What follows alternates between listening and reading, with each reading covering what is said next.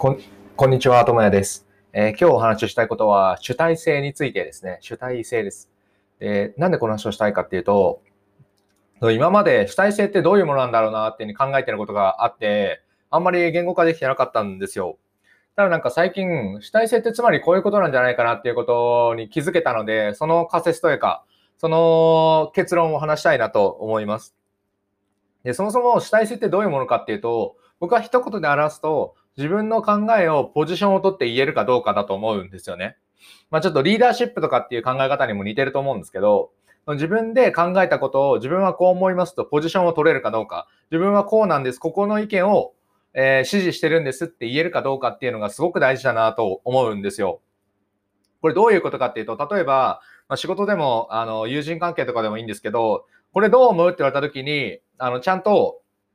あ僕はこう、例えば A か B どっちがいいと思った時に、うん、どっちもわからないっていうのはポジションを取ってないし、考えてないんですよね。そうではなくて、あ、A だと思う。というのも、こうでこうでこうだからこうなんじゃないのっていうふうに言うこと。簡単に言うと、僕はこれを主体性だと思ってるんですよ。だから主体的じゃなかったらこれできないんですよね。会社でもそうですし、プライベートでもそうなんですけど、こういうふうに自分は〇〇だと思う。なんでならこうだからっていうふうに言えるっていうのっていうのは、主体的でなければできないんですよ。で、そういう意味で言うと、主体性ってそういうところなんだろうなっていうふうに思うんですよね。あの、会社とかで主体的な人が欲しいみたいな人っていう、あの、求人とかよく見るんですけど、それなんなんやねんっていうふうにずっと思ってたんで、そう考えると、この2つができるかどうかっていうのは確かに主体性を測る上では、すごいわかりやすいなと。で、あの、ブログの方にも書いてあるんですけど、この2つを、が、あの、主体性の2つの、あの、要素だとしたときに、もう少し手っ取り早く主体性がわかるような行動ってないのかなって考えたときに、その一つあるのが提案なんですよね。提案って主体性がもろに出るんですよ。まあ、提案とか質問とか伝え方、相手とのコミュニケーションですごいわかるのが、例えば、相手からなんか情報、誰かから情報を受けて、それをあの B さんに伝え、A さんから受けた情報を B さんにあの伝えなきゃいけないってなった時に、ただその情報をそのまま丸々伝えるのか、それとも自分の意見を加えて伝えるのかっていうのでは全然意味が違ってきますよね。後者が主体的です。つまりは。その前者で言うと、これでこうでこうでこういうことがあったみたいですっていうだけ、まあ、ボットみたいなもんですよね。じゃなくて後者は、こういう意見があるみたいで、僕はこういうふうに思うんですけど、どう思われますかとか、どうしますかとかっていうふうに質問をする。その自分を挟む。もちろん、えー挟むべきでない部分もあるんですよ。事実だけが必要な部分も全然あるんですけど、ただ事実と主張っていうのは分けて話せばいいだけの話なんで、別に2つあっていいわけですよ。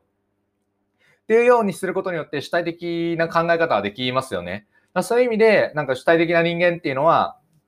その自分で考えて、かつポジションを取れる人なんだなっていうふうに、すっきりしたんですよ。で、ただなんか、そもそも主体性っているのかっていう話ではあるんですけど、まあ、いるときといらないときがあるよなとは思うんですよ。例えば、主体性を発揮するとめんどくさい場面もあると思うんですよね。どうでもいい人の前で主体性を発揮する価値はないと。っていうふうに思うことも僕は結構あるので、そういう意味で言うと、あの、まあいいやって思うことも、まあちょっとあるんですよ。ただ、とは言っても主体性っていうのは必要っていうふうに思っておく必要はあるなと思っていて、というのもなんでかっていうと、主体性がある人ってつまり自立できてるんですよね。自分で考えてポジションを取って生きれるってことは自立してるっていうことですよ。誰かに依存していないっていうふうに考えることもできるので、そういう意味で僕の目指している未来ではあるので、やっぱり主体性っていうものはすごく大事なので、日々その大事な場面、主体性を発揮した方がいい場面と、した方がお得な場面、する方がデメリットな場面、例えば会社とかでも、主体性を発揮しようって言われても、いやいやいや、みたいな上司とかいると思うんですよ。ただただ否定してくる人とか。で、そういう人にはもう主体性なんてもったいないんで、別にしなくていいと思うんですよね。うん。だってまあ、だって、そりゃそうですよ。フィードバックが来ないのに、そんな、うん、ちゃんとずっと壁打ちなんてしてられないですから、それは他のところで主体性を発揮すればいいとは思うんですけど、とは言っても主体性っていうものはすごく大事。なんでかって言ったら、自分で考えてかつポジションを取るっていう、その未来の自分の人生を自立させるためには、この考え方、この性特質を持っておく必要があるからですね。なんで、そのできる、できるタイミングであれば、ちゃんと主体性を持った行動をしていく。で、それが、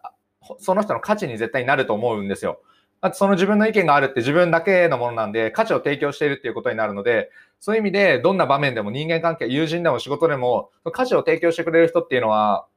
そこから人は離れないですよね。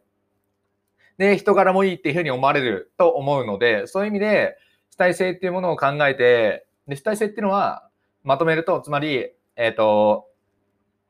自分で考えることができて、自分でポジションを取れるっていうこと。まあ、リーダーシップですよね。っていうことなんで、まずまあ、この2つは常に意識して生きていくと、あの、未来は明るくなっていくんじゃないかなと、個人的に思うので、実践し、まあ、コツコツこれからも実践していきたいなと思っている次第です。はい。話は以上です。えー、この話の、えっと、テキストバージョンが概要欄にブログで、えー、リンクが貼ってあるので、ぜひそちらも読んでみてください。以上です。ありがとうございました。ではまた。